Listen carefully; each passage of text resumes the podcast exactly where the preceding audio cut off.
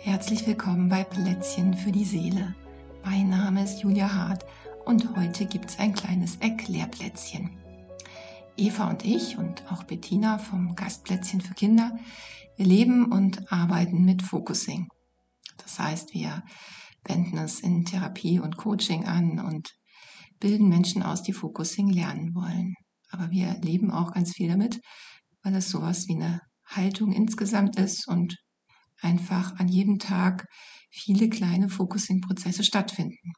Und natürlich machen wir auch partnerschaftliches Focusing miteinander, um uns gegenseitig zu begleiten, so wie das auch alle Menschen machen, die Focusing gelernt haben oder machen können, die Focusing gelernt haben.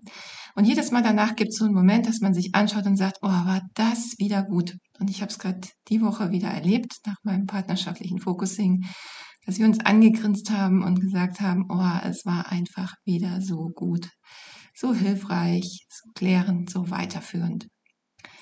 Ja, und dann haben wir aber das Problem, wir können so schlecht Menschen, die es nicht kennen, erklären, was es eigentlich ist.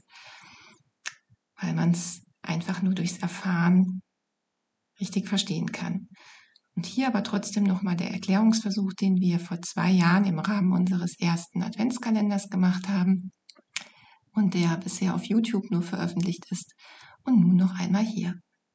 Und wenn ihr Fragen dazu habt, sprecht uns gerne einfach an. Viel Spaß damit. Was ist eigentlich Focusing? Focusing ist eine Methode, die erfahrungsbasiert ist. Also man muss es tun und erleben und die Erfahrung machen, um es wirklich zu begreifen. Trotzdem wollen wir versuchen, hier mit Worten einen Einblick zu geben, um was es geht. Und die Geschichte dazu geht so. Gene Gentlin war ein Professor für Psychologie und Philosophie in den USA und hat dort ein Forschungsprojekt fortgeführt, das Carl Rogers begonnen hatte. Und dort wurde empirisch erforscht, wann Therapien erfolgreich sind und welche Bedingungen Therapien erfolgreich machen. Und dafür hat man hunderte von Tonbandaufnahmen gehört und analysiert und dabei ganz Erstaunliches festgestellt. Nämlich, es liegt nicht an dem Therapeuten oder der therapeutischen Ausrichtung, ob eine Therapie erfolgreich ist, also ob der Klient in einen Veränderungsprozess kommt, sondern es liegt daran, ob die Klienten sich mit dem, was sie sagen, körperlich in Beziehung setzen. Also zum Beispiel nach Worten suchen, stammeln, seufzen, solche Dinge. Also nicht einen wie vorgefertigten Text aufsagen oder eine fertige Geschichte erzählen, sondern dem, was sie sagen, innerlich nachspüren und prüfen, ob es stimmt. Also sich so, mm, ja, vergewissern und suchen, passt das Wort? Ist es genau das, so ein Abgleich zwischen dem Wort bzw. der Geschichte und dem inneren Erleben. Und dieser Prozess von Abgleich zwischen dem, was ich sage und ob es in meinem Körper auch so passt, das ist dafür entscheidend, ob ich in einen solchen Veränderungsprozess komme. Und dann stellt sich natürlich die Frage, wie kann man das unterstützen, in diesen Prozess der inneren Anbindung zu kommen? Und wie können es auch Menschen wieder lernen, die es bereits verlernt haben? Ja, und so ist Focusing entstanden.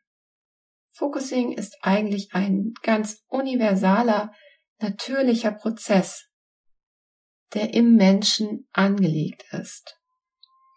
Und Gentlin hat dies in ein Konzept und in eine Form gegossen, und diesen Prozess so wieder erlernbar und erinnerbar gemacht.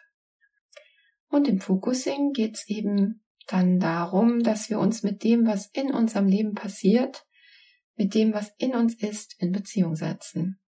Also, dass wir das, was nur ein vages Bauchgefühl ist, was sich vielleicht irgendwie ungut oder unstimmig anfühlt, oder solche Fragezeichen, wenn wir eine Entscheidung treffen wollen, oder dass wir so Pro- und Kontralisten machen und wir haben zum Beispiel eine ganz lange Pro-Liste und trotzdem fühlt sich diese Entscheidung nicht richtig an, nicht stimmig an und wir wissen gar nicht genau, warum. Also diese vagen und unbestimmten Phänomene und Empfindungen näher zu erforschen. Darum geht's im Focusing. Und damit dann ganz wesentliche Informationen zu bekommen. Informationen, die eben auch in uns vorhanden sind, aber eben nicht direkt kognitiv und sprachlich und ganz direkt verfügbar. Und wenn wir so ein bisschen zurückgehen, ist es ja so, dass als wir auf die Welt gekommen sind, in den ersten Lebensjahren, wir noch gar keine Sprache zur Verfügung hatten. Da waren wir Körper und haben darüber gelernt, wie Beziehung funktioniert, wie in Beziehung sein funktioniert, wie Kommunikation funktioniert und vieles mehr. Wir haben also ganz viel mit und über unseren Körper gelernt, durch das Wahrnehmen unserer Körperempfindungen und durch das Wahrnehmen der anderen Körper. Und das tun wir heute auch noch, aber oft schenken wir dem weniger Bedeutung oder wir trauen dieser Wahrnehmung nicht wirklich, weil wir zum Beispiel glauben, wenn etwas nicht ausdrücklich gesagt ist, kann es auch nicht so sein. Und im Focusing gehen wir genau dem auf die Spur. Also wir haben ein bestimmtes Thema, eine Fragestellung, eine Schwierigkeit oder auch ein Körpersymptom oder eine Entscheidung, die wir treffen wollen. Oder auch einfach die Frage, wie geht's mir eigentlich? Oder wie ist es eigentlich in mir? Und dazu können wir einen Focusing-Prozess machen. Wenn man Focusing gelernt hat, kann man das grundsätzlich alleine machen. Aber auch wenn man es gelernt hat, ist es sehr viel leichter, sich von jemandem begleiten zu lassen in diesem Prozess. Und im Focusing gibt es nicht so etwas wie gute Ratschläge oder die Überzeugung, dass der Begleiter oder Berater etwas besser wüsste, sondern wir gehen immer davon aus, dass der nächste Prozessschritt und die Lösung in dem Menschen selbst liegen, der diesen Focusing-Prozess gerade durchlebt. Und der Begleiter oder Berater kann diesen Prozess unterstützen durch seine freundliche Präsenz und natürlich auch durch bestimmte Fragen und Techniken, die diesen Prozess unterstützen, indem sie zum Beispiel etwas verdeutlichen, was schon zum Vorschein gekommen ist.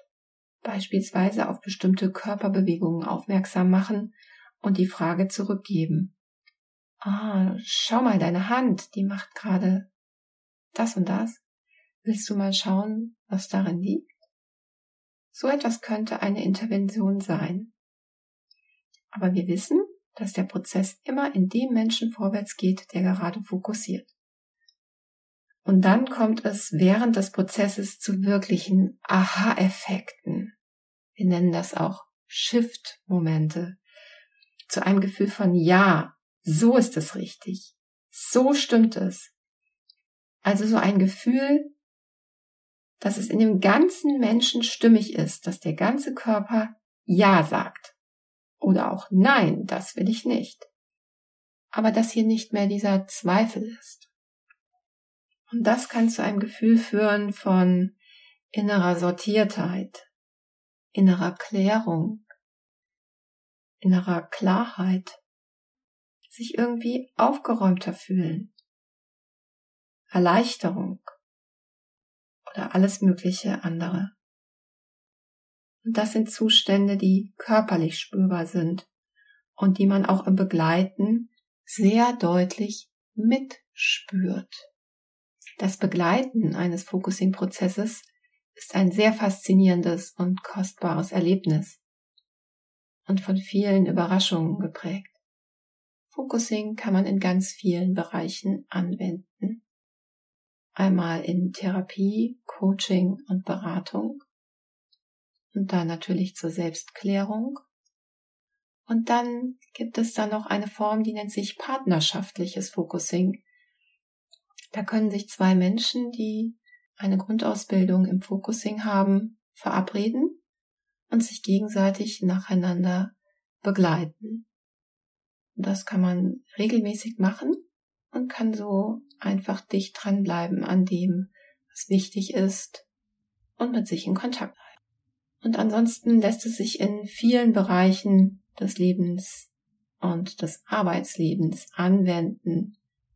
So auch zum Beispiel für Führungskräfte, in der Arbeit mit ihren Teams oder in der Arbeit in Organisationen, in der Konfliktklärung, bei allem, was Auftreten und Auftritt angeht, wie auch zum Beispiel Singen oder Präsentieren und eigentlich in allen Disziplinen, in denen wir eine Bereicherung dadurch erfahren, dass wir das kognitive Wissen erweitern um das, was im Bauchgefühl intuitiv irgendwo in der Luft vorhanden ist.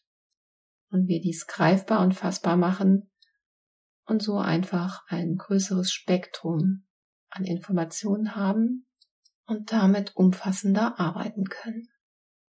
Wie gesagt, Focusing ist erfahrungsbasiert und wir haben hier versucht, mit Worten einen kleinen Einblick in die Welt des Focusing zu geben.